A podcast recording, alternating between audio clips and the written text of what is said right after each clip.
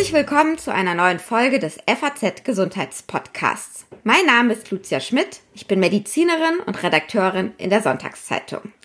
Ja, würde das Leben im Moment seinen ganz normalen Gang gehen, dann wäre gerade Skisaison. Die Skipisten wären voll, man könnte sich an Schnee, Sonne und steilen Abfahrten vergnügen und erfreuen. Doch das Coronavirus hat auch das in diesem Jahr allen beziehungsweise vor allem den Skifans genommen. Ja, aber was bleibt uns anderes übrig, als in diesen Zeiten irgendwie auch zu versuchen, das Positive zu sehen. Und beim Thema Skifahren ist das einzig Positive, dass es nicht stattfindet. Äh, was mir eingefallen ist, man kann sich auch nicht verletzen. Also Knochen und Bänder und Gelenke bleiben dieses Jahr heil. Unter anderem auch das Kreuzband. Aber Skisaison hin oder her, wir haben uns hier im Podcast überlegt, das Kreuzband ist trotzdem eine so interessante Struktur, dass sie, wir uns die mal genauer anschauen wollen, ähm, auch wenn sie dieses Jahr ein bisschen heiler bleibt als sonst. Denn auch vom Skifahren unabhängig leiden jede Menge Menschen in Deutschland unter Beschwerden am Kreuzband oder an den Kreuzbändern. Sie gehören zu den Strukturen im Körper oder zumindest zum Knie, die am häufigsten reißen und dann eben Probleme machen. Ja, und dann stellt sich für all die Betroffenen die Frage, wie behandle ich das nun? Als Gesprächspartner für diesen Podcast habe ich mir Dr. Manuel Köhner ausgesucht, der uns hier im Podcast schon mal etwas zum Knie erzählt hat. Er ist Facharzt für Orthopädie und Unfallchirurgie in München. Außerdem ist er Sportmediziner, Olympiaarzt und Mannschaftsarzt der deutschen Skinationalmannschaft Alpin, die er jetzt auch in diesem Jahr im Februar begleitet in Cortina d'Ampezzo. Ja, herzlich willkommen, Herr Köhne. Hallo, Frau Schmidt. Vielen Dank für die Einleitung. Ja, sehr gerne. Und ähm, ich unterstelle Ihnen jetzt einfach mal, äh, Sie haben im Moment auch ein bisschen Zeit, so einen Podcast aufzunehmen, denn die Sportstätten sind zu, der Vereinssport findet nicht statt und wie ich eben schon gesagt habe, auch auf den Skipisten ist nichts los. Ähm, da haben Sie als Sportmediziner im Moment weniger zu tun, weil sich weniger Menschen verletzen oder schätze ich das falsch ein? Nein, da haben Sie vollkommen recht, Frau Schmidt. Es ist wirklich ein ganz komisches Jahr für mich. Normalerweise kann ich mich erinnern, im Januar letztes oder vorletztes Jahr, dass wir teilweise wirklich so ulkig das klingt, Patienten haben bis auf die Straße raus mit frischen Skiverletzungen. Das sind meistens Montagmorgene oder zum Beispiel nach den Ferien, wo wirklich dann zuhauf die Leute mit den frischen Kreuzbandrissen bei mir Schlange stehen. Jetzt ist es dennoch so, dass natürlich trotzdem die Wintersaison eine gewisse Verletzungsgefahr birgt, gerade für das Knie. Und gerade in München gehen ja auch immer die Bilder umher, wo die Leute Skitouren gehen. Und das ist nach wie vor sehr beliebt hier im Süden von Deutschland, dass man seine Ski einpackt, nach oben läuft und muss man natürlich auch wieder runter, weil die Lüfte sind ja zu. Und da gibt es dennoch relativ viele Verletzungen. Insgesamt sind es deutlich bessere Skifahrer, die da hochgehen und runtergehen und deswegen weniger als im sonstigen Jahr, aber es ist schon was los. Und es ist leider nicht nur das. Ich kann Ihnen sagen, es ist insgesamt immer Kniesaison. Wir haben ganz viele Leute, die ausweichen gerade auf Ersatzsport, gerade das Jogging. Und gerade bei Untergründen, die nass sind oder feucht sind oder rutschig sind, kommt es doch immer wieder mal auch dabei zu Verletzungen im Knie mit der Folge von Meniskus- oder Kreuzbandrissen. Und hm, es gibt noch eine andere Gruppe, die auch ganz interessant von mir gerade beobachtet wird. Es ist so, dass es gar nicht unbedingt nur die frischen Verletzungen sind, sondern die Leute haben ja alle Homeoffice oder ein Großteil der Menschen, die Leute, die sonst vielleicht die längere Ausfallzeit scheuen nach einer Knieverletzung und Knieoperation, die schon lange auf die Bank geschoben wurde, um praktisch den idealen Zeitpunkt für die familiären und, und beruflichen Situationen zu suchen, die schlagen jetzt zu und melden sich doch zuhauf bei mir an, sodass ich mich ehrlich gesagt nicht beklagen kann. Die Arbeit geht mir nicht aus und äh, die Wartezeiten, die bei mir normalerweise für einen elektiven Wahloperationstermin sind, die im Winter normal bei sechs, acht Wochen liegen, die haben wir jetzt deutlich verkürzen können auf zwei bis vier Wochen. Aber dennoch habe ich noch alle Hände voll zu tun und komme immer noch so im Schnitt auf 10 bis 15 Kreuzbandoperationen, die ich pro Woche durchführe und dann den Leuten eben wieder helfe, auf die Beine zurückzukommen und auf das alte Niveau zu kommen. Gerade die Sportler, die da einfach ganz klar strukturiert sind und große Ziele verfolgen, mit dieser Verletzung sich wieder auf den alten Stand zurückzukämpfen. Aber wenn man ihnen jetzt zuhört, dann äh, hört man schon auch so ein bisschen raus, äh, zumindest bei den Sätzen über Menschen, die lange so eine Verletzung mit sich rumschleppen und den, wie sie sagen, optimalen Zeitraum suchen, um das auch vielleicht dann operieren zu lassen. Äh, ein kaputtes Kreuzband kann irgendwie eine ziemlich langwierige Geschichte sein. Ähm, da wollen wir gleich auch noch mal ein bisschen genauer drauf eingehen, wie das kommt und was es eben da für Behandlungsmöglichkeiten gibt. Aber jetzt haben Sie schon sehr weit ausgeholt. Äh, wer auch vom Kreuzbandriss oder den Kreuz, kaputten Kreuzbändern vor allem betroffen ist, sind die Sportler. Aber erzählen Sie uns doch erstmal, ähm, was haben wir eigentlich für Kreuzbänder und ähm, was ist die Aufgabe von Ihnen? Also wir haben zwei Kreuzbänder, das sogenannte vordere Kreuzband und das hintere Kreuzband.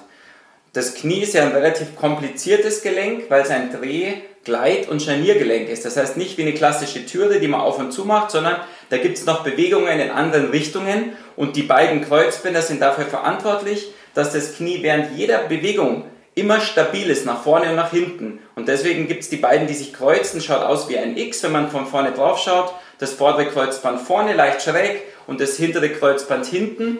Und wenn man jetzt die Anatomie ganz grob runterbricht, dann kann man sich kann man sagen, das vordere Kreuzband ist das etwas dünnere und das liegt mitten im Gelenk, hat eine komplett freie Strecke. Das verbindet den Unterschenkel und den Oberschenkel und liegt eben zentral, wir nennen es auch zentraler Pfeiler im Knie. Das ist ungefähr 4 cm lang, ist ungefähr 8 bis 10 mm, also ungefähr ein Finger dick und das kann sich nur in ganz gewissem geringen Maße dehnen. Das heißt, wenn Sie ungefähr 5 mm dehnen, dann kommt es zum Riss. Das heißt, kaum elastisch. So eine Bandstruktur ist wie ein Seil. Das heißt, es sichert einfach das Knie in jeglichen Winkel.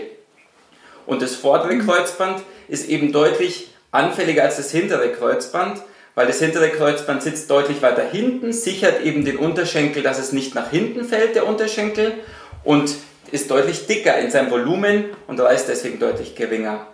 Aber hm, Sie können sich schon vorstellen, bei solchen Strukturen, dass natürlich das vordere und das hintere Kreuzband in allen Facetten reißen können. Die können nur überdehnen, die können vollständig reißen ja, und die können umschlagen. Das heißt, die Enden können richtig, wenn, wenn Sie sich eine Kordel vorstellen, in lauter Richtungen zersprengt sein. Und das sehe ich gerade bei den Hochrasanzverletzungen. Wenn Sie sich dann vorstellen, so einen Skifahrer, der da mit über 100 km/h die Pisten runter äh, äh, fährt, dass das Band dann wirklich regelrecht zerfetzt ist. Mhm. Ja, ähm, wenn Sie das so erklären, kann man sich vorstellen, warum äh, Kreuzbänder rund 100.000 Mal im Jahr in Deutschland behandelt werden, weil sie eben sehr, sehr anfällig sind durch diese anatomischen Lage und Struktur und Aufgabe eben zu reißen. Ist es immer nur die sage ich mal, falsche Bewegung, die über, über Spannung äh, diese, dieser Struktur? Oder gibt es auch äh, eine gewisse Veranlagung, dass Kreuzbänder reißen oder noch andere Ursachen? Ja, also Sie sprechen natürlich ganz wichtige zentrale Themen an. Es geht ja auch schon gleich mal in die Analyse, ja, weil wenn man das weiß, dann kann man sich auch vorstellen, wie kann man es vielleicht sogar verhindern, dass so ein Band reißt. Also es gibt schon, sagen wir mal, eine klassische Bewegung, die zum Kreuzbandriss führt und das ist in der Regel, dass Unterschenkel und Oberschenkel sich verdrehen, oftmals sogar eine leichte X-Stellung im Bein stattfindet und dann eben noch ein gewisser Schub mit dabei ist. Also wenn Sie sich vorstellen, wir nehmen jetzt mal die Ballsportler, im Sommer, die mit dem Fuß fest am Boden stehen, schlimmstenfalls vielleicht noch die Fußballer mit Stollen. Das heißt, der Fuß kann sich nicht drehen, aber die ganze Schwung der Menschen, die dann vielleicht irgendwo rennen und abbremsen oder einen Richtungswechsel machen, da kommt das Bein in eine leichte Fehlposition, der ganze Schwung ist noch im Körper drin und dann kommt es eben zu einem Verdrehen vom Oberschenkel zum Unterschenkel und dabei kann diese wichtige zentrale Struktur des Kreuzband eben reißen. Und das sind oftmals, kann man sagen, meistens sogar gar keine Kontaktverletzungen, sondern das passiert vollständig selbstständig. Das heißt, sie selbst gegen ihren Körper oder gegen ihr Knie, genauso auch wie der Skifahrer, der eben vielleicht irgendwo verkantet oder in den, vielleicht in den Schneehügel stecken bleibt oder vielleicht auch die Kurven falsch einschätzt, der kommt gar nicht unbedingt mit dem anderen Skifahrer in Kontakt, sondern manchmal überschlagen sich vielleicht die Ski oder wie gesagt der Schnee als sein Gegner und damit kommt es dann eben dazu, dass im Knie eine abnormale Bewegung stattfindet und in einer wenigen Sekunde kommt es dazu, dass das Band ab ist und dann ist es schon leider nicht mehr reversibel. Aber das Interessante ist ja beim Kreuzband, ähm, soweit ich weiß, ähm, anders als bei anderen Knieverletzungen, ähm, es schmerzt gar nicht so sehr. Also weil das ist ja eine typische Sache. Man fällt hin oder eben verletzt sich, ob mit Fremdeinwirkung oder nicht, und dann schmerzt das Knie. Und dann fragt man sich als Laie, oh Mann, was ist denn jetzt passiert? Ähm, und das Kreuzband ist eigentlich so ein Hinweis, wenn es nicht allzu doll schmerzt, richtig? Absolut. Also wir haben da eigentlich, wir nennen es, die Mediziner nennen es ja Kardinalsymptom. Das heißt, für jede Verletzung oder Erkrankung gibt es so ein Symptom, was führend ist. Und bei uns ist es beim Kreuzband die Instabilität. Wenn ich nochmal kurz Sie mitnehme, praktisch in den Unfallmechanismus auf dem Fußballplatz oder Skiplatz, das heißt, da war dieser ganz kurze Stich, das ist schon auch ein kleiner Schmerz, aber auch oftmals sogar richtiger Knall oder ein Schnalzen. Und dann geht es eigentlich so, dass man erstmal orientierungslos ist, was ist passiert. Meistens hat man auch keine Vorerfahrung und glaubt noch gar nicht mal, dass was Schlimmes passiert ist. Und dann ist eben sofort, wenn sie aufstehen, weiterlaufen, ganz viele Sportler gehen zurück auf den Platz, Skifahrer steigen wieder in die Bindung, wenn sie gestürzt sind und versuchen nochmal zwei, drei Schwünge zu machen und merken dann, irgendwie stimmt was nicht. Das Knie, manche nennen es schwimmt, wir sagen das Giving Way, das heißt, es hat Platz, das, das kann nicht, das bleibt, verliert seine normale gerade Führung und dreht sich immer so raus. Und dann muss man sagen, kommt natürlich im Knie während dieser Verletzung kommt die eine oder andere Struktur neben dem Kreuzband noch dazu. Das heißt, da gibt es schon Stauchungen in den Knochen, wenn die Oberschenkel und Unterschenkel sich verdrehen. Es gibt eine Kapsel und die, die Schläuche, die praktisch die Bänder schützen. Ein Synovialschlauch nennen wir das, ein Schleimhautschlauch, der um das Kreuzband gebettet ist, um die Durchblutung zu gewährleisten. Und wenn der einreißt, dann kommt es schon nach einigen Stunden nach dieser Verletzung zu einer Einblutung im Gelenk. Und das sehe ich eigentlich sicher zu 70, 80 Prozent dass die Patienten dann nach wenigen Stunden Schwellungen kriegen. Wir nennen das dann Erguss, das heißt Wasser, Blut läuft ins Gelenk, bläst wie das Gelenk wie ein Luftballon, bläst es auf und dann ist es oft schon ein Schmerz, ein richtiger Druckschmerz und ein, so ein, ein dumpfer Schmerz, den die Patienten beschreiben und der dann aber Gott sei Dank nach wenigen Tagen wieder verschwindet, weil die Blut, äh, ähm, dass die Einblutung wird resorbiert vom Körper und man nimmt ja sowieso dann meistens eine Schonhaltung ein, lässt es abklären aber sagen wir, der klassische Schmerz, der ist definitiv, wie Sie es richtig sagen, nicht führend, sondern es ist ein Teil, aber die Instabilität ist das, was die Patienten bei mir wirklich immer in der Sprechstunde als ihr störend und richtig unangenehm beschreiben sie es, aber nicht richtig schmerzhaft. Ja, und wenn Sie dann bei Ihnen in der Sprechstunde sitzen, wie Sie gerade sagen, und das ist tatsächlich das Kreuzband kaputt, dann stellt sich eben die Frage, wie gehen wir jetzt weiter vor? Also beim Kreuzband kann man ja operieren, also man kann es ähm, ja genau operativ behandeln und heilen. Man kann aber auch ähm, durchaus konservativ vorgehen, sprich also ohne einen Eingriff, sondern mit anderen Mitteln. Ähm, ich habe da sozusagen zwei Fragen zu. Und zwar einmal, wenn jetzt die Situation, der Patient steht vor oder sitzt vermutlich vor Ihnen in der Praxis und Sie als Arzt müssen jetzt einen Weg anzeigen, also eher konservativ oder eher operativ. Wonach entscheiden Sie das, beziehungsweise wonach geben Sie Tipps? Und ähm, wenn Sie die operativen Tipps geben, was kommt dann in Frage? Also das hm, Allerwichtigste und Entscheidendste ist natürlich dabei erstmal die Diagnostik um für mich eine Entscheidung zu fällen und die auch mit dem mündigen Patienten heute immer auch offen zu besprechen, brauche ich erstmal Klarheit, was ist wirklich alles kaputt. Denn ich sage mal, so ein Kreuzband kommt in der Regel gar nicht unbedingt allein, sondern der Riss ist oftmals vergesellschaftet auch durch den Unfall im Knie mit einem Meniskusschaden oder einem Knorpelschaden, schlimmstenfalls noch einer Innen- oder Außenbandverletzung. Und umso komplexer die Verletzung, also umso mehr Strukturen kaputt sind, umso klarer ist mein Weg schon, eher in Richtung Operation zu gehen. Weil generell ist es so, natürlich gibt es da auch Situationen, die muss man beheben, wenn ein Meniskus sich verklemmt oder ein Knorpelstück frei im Gelenk schwimmt, dann ist dieser Mensch mit dem Knie nicht mehr gehfähig, der hat höllische Schmerzen, in dem Fall dann durch die Begleitverletzungen und das Kreuzband ist eigentlich hier Nebensache geworden. Und dann kann man sich schon überlegen, wenn man mit diesen Menschen ohnehin in OP gehen muss, dass man dann auch gleich das Kreuzband mit versorgt. Aber ich komme nochmal zurück zu Ihrer Frage. Insgesamt ist natürlich ein Kreuzband nicht notwendig zum Leben, nicht notwendig zum Gehen, zum Spazierengehen. Und jetzt nehmen wir mal wieder diese schwierigen Verletzungen aus, die wir gerade, ich gerade angedeutet habe. Wir gehen nochmal auf eine ganz normale Kreuzbandverletzung, wo sonst nichts kaputt geht. Und da werde ich schon erstmal den Patienten, nachdem ich dieses Kernspin ausgewertet habe, natürlich ganz entscheidend auch das Knie untersucht habe, sehe ich schon, ist es sehr instabil oder ist es vielleicht gar nicht so instabil dann würde ich mit den Patienten sehr genau auf den Alltag eingehen, weil das Wichtigste ist, denke ich, für uns alle, dass wir im Alltag, normalen Alltag wieder haben, trotz der Verletzung. Und da gibt es eine ganze Reihe Patienten, gar nicht unbedingt nur die Jungen, sondern insgesamt einfach ein gewisser Menschentypus, abhängig vielleicht von seinen Kompensationsmöglichkeiten, die im Alltag überhaupt keine Unterschiede merken. Die sagen dann, eigentlich, ich weiß zwar, da gab es diesen Knall und Sie sagen mir jetzt hier im Bild, man sieht einen Kreuzbandriss, aber ich merke überhaupt nichts. Ich trage keine Schiene, ich laufe ganz normal zum Einkaufen, ich gehe nach drei, vier Tagen wieder zum Arbeiten. Und sagen wir mal, das sind natürlich die Patienten, wo man dann schon eher mal nochmal genauer nachfragt und sagt, gut, vielleicht probieren wir es mit den Patienten, die haben wenig Einschränkungen im Alltag. Da kommt dann aber leider noch eine zweite Stufe dazu, weil der Alltag ist ja oftmals nicht alles. Und wenn diese Patienten im Alltag klarkommen, heißt es leider noch nicht, dass sie eben in den schnellen, drehenden Sportarten auch erfolgreich zurückkommen können. Und dann gibt es eben die ganz zentralen Fragen wie, was gibt es denn für sportliche Ambitionen der Patienten oder des Patienten? Wie ist vielleicht das Alter des Patienten? Schaut man sich auf jeden Fall mit an. Gibt es Vorschäden bei dem Patienten? Kommt er vielleicht aus einer Profimannschaft oder aus einer Freizeitmannschaft? Und dann, wenn man all das zusammen, ich nenne es mal so wie ein Kuchenbacken, ich schmeiße alle Zutaten in den Topf, vermische das und am Ende kommt was raus und dann spreche ich am Ende des Tages eine Empfehlung aus. Und ich habe mich da sehr stark auch in den letzten Jahren an den Schweden orientiert, weil wenn man die Länder vergleicht, dann gibt es ganz unterschiedliche Herangehensweisen. Ja, die Amerikaner und wir Deutschen sind relativ schnell mit der Operation.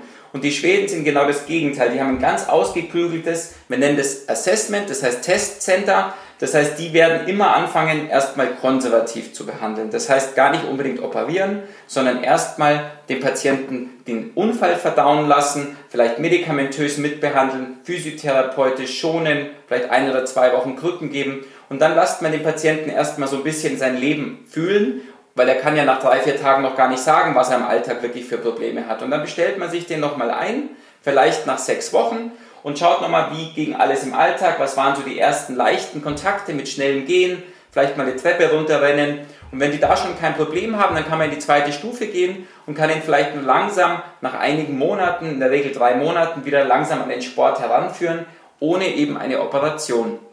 Wenn er dann mhm. irgendwo auf diesem Weg versagt, das heißt, wenn er irgendwo merkt, er hat jetzt seine Grenzen erreicht, er fühlt sich zum einen unsicher, er bekommt doch irgendwie Schmerzen oder das Knie geht ihm eben weg, dann kann man jederzeit umschwenken und kann ihn praktisch wieder auf die operative Schiene geben. Und das geht natürlich aber immer nur nach Ausschlussprinzip. Ja, dann bleiben wir aber doch jetzt mal bei diesem konservativen Weg erstmal. Ähm, was bedeutet denn konservativ? Also es besteht ja wahrscheinlich nicht nur darin, dass der Patient äh, einfach ausprobiert und Sie als Arzt alle paar Wochen mal drauf gucken, sondern äh, Physiotherapie, bestimmte Übungen, ähm, Schmerzmittel, keine Ahnung, ähm, gibt's doch wahrscheinlich dann auch auf diesem Weg.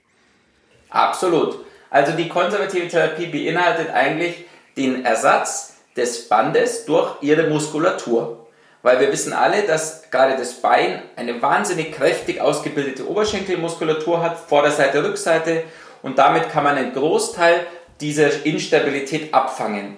Und das gelingt natürlich auch nur mit einem sehr nachhaltigen Trainingsprogramm. Das heißt, Sie brauchen auf jeden Fall einen Willen, das zu schaffen konservativ. Konservativ heißt ja leider, das Band ist leider für Sie verloren. Wenn das Band vollständig gerissen ist, dann wird das Band auch nie wieder zusammenwachsen. Wenn Sie jetzt natürlich die Verletzungen nur in Teilen erlebt haben, das heißt, Sie haben eine Überdehnung des Kreuzbandes erlebt, das heißt, Sie haben vielleicht gar nicht das ganze Band zerrissen, dann ist umso erfolgreicher in der Regel auch die konservative Therapie. Das heißt, Sie können dann eben mit viel Muskeltraining, Stabilisation, mit, mit viel Koordinationsübungen, immer natürlich unter der Anleitung von den Profis, von den Physiotherapeuten, von den Sportwissenschaftlern, von den Trainingstherapeuten, von den Fitnessstudios, können sie dann schon, gelingt es ihnen oftmals eben, dass sie wirklich subjektiv diese Instabilität verlieren und dass sie sich wieder ganz normal in der Freizeit und im Alltag bewegen können. Mhm. Aber die konservative Therapie ist, ehrlich gesagt, einfach sehr aufwendig. Man kann, wie Sie sagen, man darf nicht einfach nur sagen, so, ich mache nichts, und es wird alles so, das wäre dann die eierlegende Wollmilchsau, wie wir sie hier nennen. Das geht nicht. Also entweder sie kämpfen und dann gelingt es ihnen oder sie lassen sich halt im Zweifel dann doch, wenn sie sagen, nee, also das wird mir sowieso nicht gelingen, dann doch operieren und die Struktur wird ersetzt. Okay, Sie haben wunderbar übergeleitet zu der, sozusagen zu der anderen Seite der Medaille, nämlich dem operativen Eingriff. Da gibt es ja dann vermutlich auch unterschiedliche Verfahren, ob ich mich direkt für eine OP entscheide, weil ich eben ein junger Sportler bin, der schnell wieder fit sein möchte, oder ob ich eben nach einer längeren konservativen Behandlung immer noch Schmerzen im Knie habe.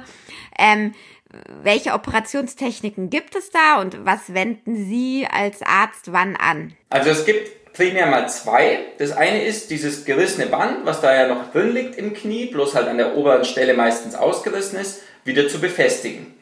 Und die zweite Möglichkeit ist, dieses zerrissene Band zu entfernen und irgendwie zu schaffen, dieses Band zu ersetzen. Das nennen wir dann Ersatzplastik und da gibt es verschiedene Möglichkeiten. Die erste Variante können Sie sich schon vorstellen. Da muss man relativ schnell reagieren. Das ist auch gleich schon eigentlich der limitierende Faktor. Das heißt, wir haben eine gewisse Renaissance in den letzten Jahren. Früher mal wurde das so gemacht, bevor es die modernen Operationstechniken gab. In den 80er Jahren, da wurde die, die Bänder wurden einfach zusammengenäht. Und dann hat man festgestellt, dass es gar nicht so gut klappt, weil das Band eigentlich gar keine Chance hat, wieder fest zu werden.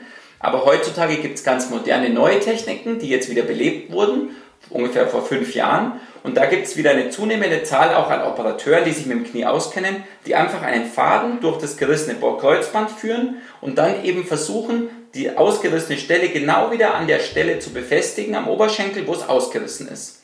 Das Problem ist aber, wie Sie sagen, die Zeit.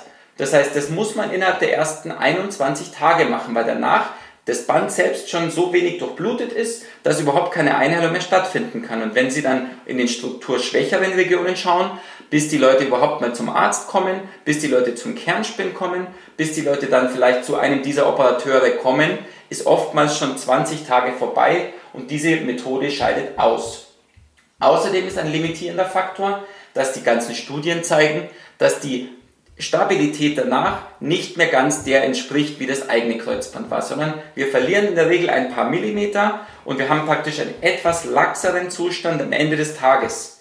Der Vorteil dieser Methode ist eindeutig, dass Sie keine fremde Sehne brauchen und dass Sie natürlich relativ schnell, wenn Sie es schaffen, zum Arzt zu kommen, operiert werden und demnach auch eine deutlich schnellere Rehabilitationsphase durchlaufen.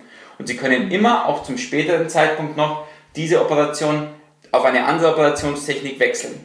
Ist natürlich nicht optimal, weil sie wollen natürlich eigentlich nur eine Reha und deswegen sagen wir mal, wende ich es persönlich nicht beim Profisportler an. Ich wende es nicht bei Leuten an, die wirklich grenzwertig, vielleicht nach 18 oder 20 Tagen kommen, sondern es sind wenige, vielleicht 5 bis 10 Prozent der Verletzungen im Jahr, die so versorgt werden auf oft expliziten Wunsch, vielleicht mittleres Alter, mittlerer sportlicher Anspruch und so sagen wir mal von überall die Mitte. Und wenn jetzt aber ein ganz aktiver Patient kommt und umso mehr der aus dem Profisport oder ambitionierten Freizeitsport kommt, wir haben ja in Deutschland viele, viele Fußballspieler, die wirklich ambitioniert sind, in vielleicht dritter, dritter, vierter Liga spielen und da schon wirklich teilweise ihr Geld damit verdienen. Das sind alles Patienten, die ich niemals mit sowas versorgen würde, sondern da sind wir uns eigentlich einig, auch in Europa, dass wir solche Patienten dann eben durch eine Ersatzplastik versorgen. Das heißt, ich übersetze mal kurz, das sind Sehnen, also Plastik heißt eine Ersatzsehne sozusagen. Vollkommen korrekt. Die Plastik heißt nur, dass eben was Plastisches da reinkommt. Das heißt, dass eben das alte Band entfernt wird und was Künstliches, aber das Künstliche ist eigenes Material, da eingesetzt wird. Man hat in der Vergangenheit auch mit Leichenknien gearbeitet, das heißt mit Spendersehnen. Das ist aber seit 2010 zunehmend schwierig durch die neuen Transplantationsgesetze.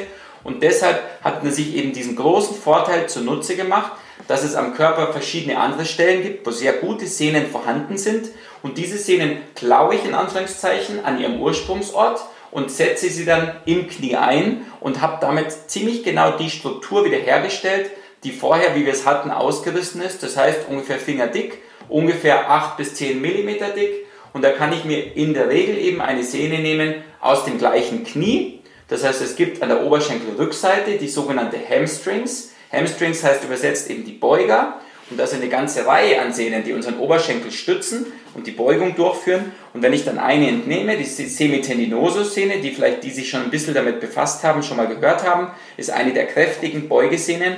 Die wird zu 60 bis 70 Prozent da eben verwendet, weil sie relativ einfach ist in der Entnahme, weil sie verzichtbar ist und weil sie da eben relativ gute, reproduzierbare, schnelle Ergebnisse erzielen können. In der letzten Zeit muss man aber dazu sagen, gibt es eine Renaissance, auch wieder hier von einer neuen Szene. Es gibt eine andere Szene, die da noch ganz viel jetzt gerade angewendet wird. Okay, aber jetzt mal die, von der können Sie gleich noch erzählen, aber mal die Zwischenfrage, wenn man jetzt eben so eine Sehne an einer Stelle im Körper rausnimmt, ich meine, äh, die Konstruktion des Körpers hat, äh, hat ja seinen Sinn und ähm, man hat sich dabei vermutlich was gedacht. Fehlt die dann nicht an der Stelle? Hat man dann nicht das Problem woanders? Absolut richtig. Das ist auch eine der Gründe, warum man jetzt im Profisport auf andere Sehnen geht, die sozusagen nachwachsen. Sie, wenn Sie diese Beugesehne entfernen, dann gibt es Untersuchungen, dass zwar ein Großteil der fehlenden Kraft von den Nachbarsehnen ersetzt wird, aber circa 10% Kraftverlust werden Sie wahrscheinlich am Ende des Tages mitnehmen in das weitere Sportleben. Das ist immer noch nicht so viel, aber auch viel genug, dass man im Profisport natürlich versucht, dass man unbedingt 100% Leistung abruft und da braucht man wirklich jede Sehne im Körper. Es gab in der Vergangenheit zwar viele Profis, auch die damit unheimlich erfolgreich behandelt wurden, aber das ist eine der Ideen, weil diese Beugesehne auch teilweise das Innenknie stützt, nicht nur die Beugung macht, warum man eben jetzt auf die Quadrizepssehne und die Patellasehne, die ja früher angewendet wurde, also wenn man mal ganz grob die Historie anschaut, dann ging es eigentlich los mit dieser Patellasehne, das ist die vorne am Knie zwischen der Kniescheibe und dem Schienbein. Die wurde dann verlassen, weil sie Schmerzen oft macht bei 50% der Patienten danach. Dann ging man auf die Beugesehne, die war absolut dominierend, als ich angefangen habe. 2010 mit Kreuzbändern war das echt jede Operation mit der Beugesehne.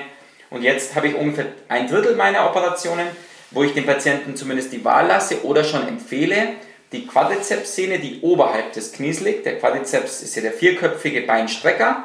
Und diese Sehne hat den immensen Vorteil, dass sie nachwächst. Das heißt, da gibt es erst Narbengewebe und irgendwann wird die Sehne komplett ersetzt. Und nach ungefähr zwölf Wochen haben sie dann die alte Sehnenstruktur wieder. Und kleiner Nachteil ist am Anfang, dass der Oberschenkelmuskel erstmal abbaut, weil die Sehne natürlich da als zentraler Teil dazu führt, dass der Oberschenkelmuskel erstmal in so eine Ruhephase äh, setzt. Aber das kommt zurück und sie haben am Ende des Tages keine Sehne verloren. Einzig und allein, sie haben ein deutlich aufwendigeres Rehabilitationsschema in der Regel danach, weil sie diese Sehne, die herausgenommen wird teilweise, die braucht deutlich länger als eine Sehne, die einfach geklaut wird. Die vernarbt bei der Beugesehne und sie spüren es nach ungefähr einer Woche nicht mehr. Und die Quadrizepssehne, die spüren sie schon zwei, drei, vier Wochen lang, dass eben da das wichtigste, zentralste Stück herausgenommen wird, um ins Knie zu kommen, aber die Sehne halt wunderbar aus und ich bin fest überzeugt, dass immer mehr Patienten die kriegen werden. Früher war es ein reines Ersatzmaterial für Leute, die wirklich zwei, drei, vier Kreuzbandrisse hintereinander hatten, immer wieder. Und heute ist es meine Lieblingsszene und ganz viele auch prominente Sportler wie der Thomas Dresen, was wir damals veröffentlicht haben schon, ist der Quadrizepsszene. Es gibt ganz viele Profis, eigentlich 80 Prozent der Profis und gerade letzte Woche nochmal eine der erfolgreichsten Skicrosserinnen. Das ist alles immer mit der Quadrizepsszene versorgt weil wir da einfach wissen, Sehne halt nach. Ja, ich kann unheimlich gute Ergebnisse mit sehr hoher Stabilität erzielen und dann haben die Leute natürlich am meisten Nutzen davon eine Lieblingssehne zu haben, das kann, glaube ich, auch nur ein Orthopäde sagen. Ähm, aber ich will trotzdem noch mal auf noch eine andere Technik hinaus, von der man auch immer liest, wenn es ums Kreuzband geht, oder nicht immer, aber häufiger. Es geht um die Stammzelltherapie, also ähm, eben, wo sozusagen die Sehne wieder neu aufgebaut wird. Was halten Sie davon und wenden Sie das auch an?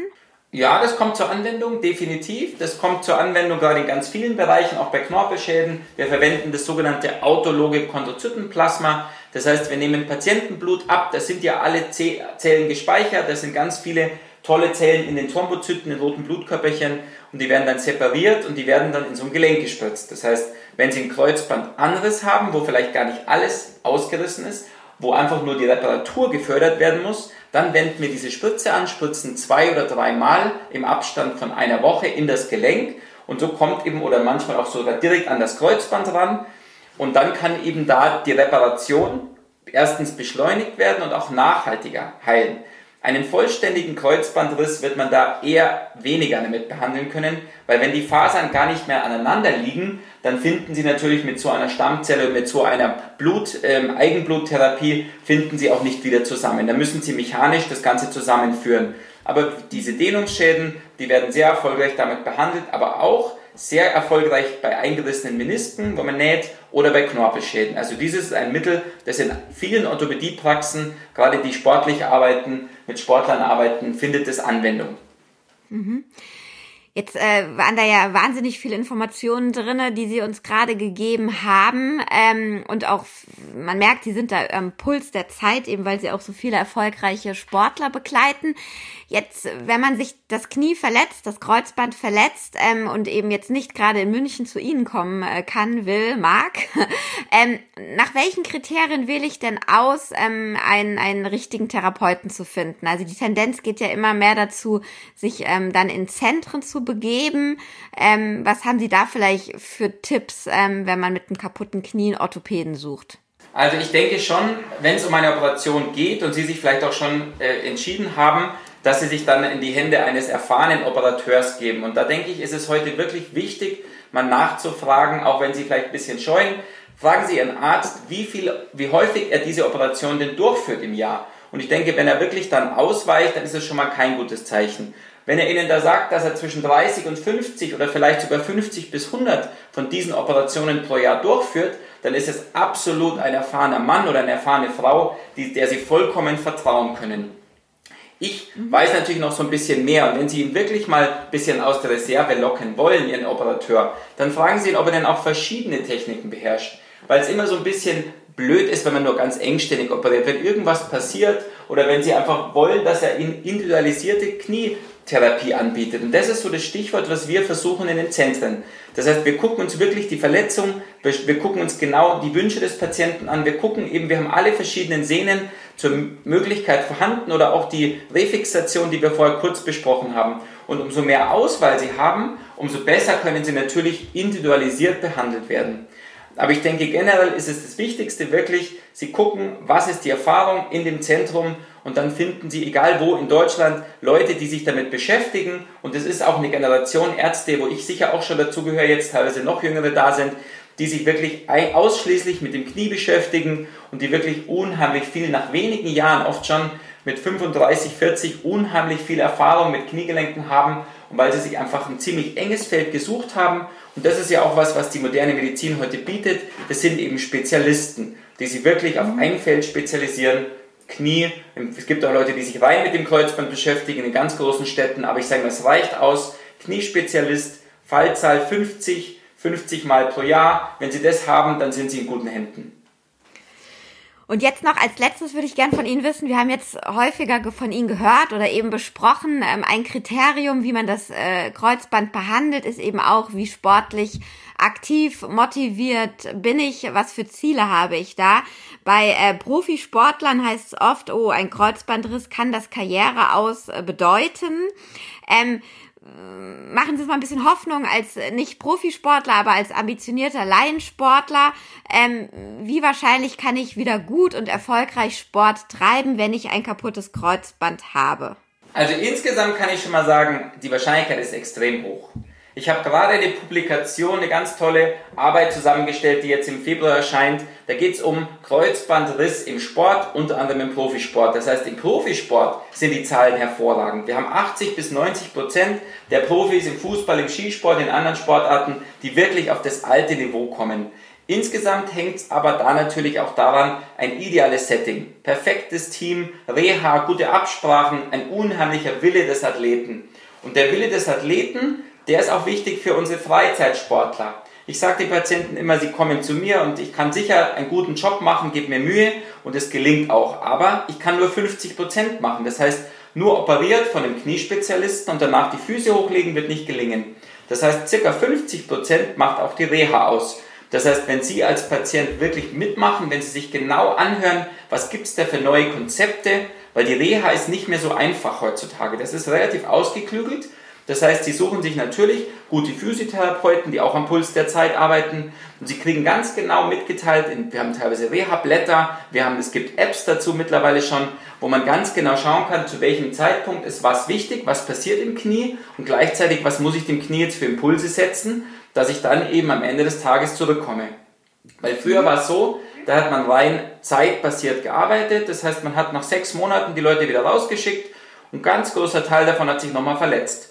Und da muss man sagen, ist man heute weiter. Man guckt sich heute an. Die sechs Monate sind lang überholt. Leider sind es ehrlich gesagt sogar meistens neun Monate geworden, weil seit man genauer weiß, was alles heilen muss und was alles passieren muss, was muskulär passieren muss, was auch die Hüften, was die Oberschenkelmuskeln, was die Koordination angeht, dann weiß man, dass in der Regel wirklich eine viel, eine lange, monatelange Rehabilitation erforderlich ist, wo der Patient gefordert ist und dann hat er eine sehr hohe Chance. Ich würde ihm über 90% Chancen geben, wenn er alles perfekt läuft, dass er wirklich zumindest auf annähernd das Niveau kommt, wo er vorher war. Ja, das sind doch gute Nachrichten äh, oder motivierende Nachrichten zum Schluss. Ja, lieber Herr Köhne, besten Dank für das Gespräch, ja, und diese vielen Infos. Ähm, hoffen wir alle mal gemeinsam, dass nächstes Jahr wieder eine Skisaison möglich ist und ähm, dabei alle fit bleiben, auch wenn Sie da nicht so viel zu tun haben. Ja, und Ihnen, liebe Hörer, besten Dank für Ihr Interesse. Ähm, wenn Sie auch den nächsten Podcast hier nicht verpassen wollen, dann freuen wir uns, wenn Sie uns auf den bekannten Kanälen abonnieren. Ja, und ich freue mich, äh, wenn Sie einfach wieder dabei sind und wünsche Ihnen bis dahin alles Gute. Wiederschauen, vielen Dank fürs nette Gespräch. Ja.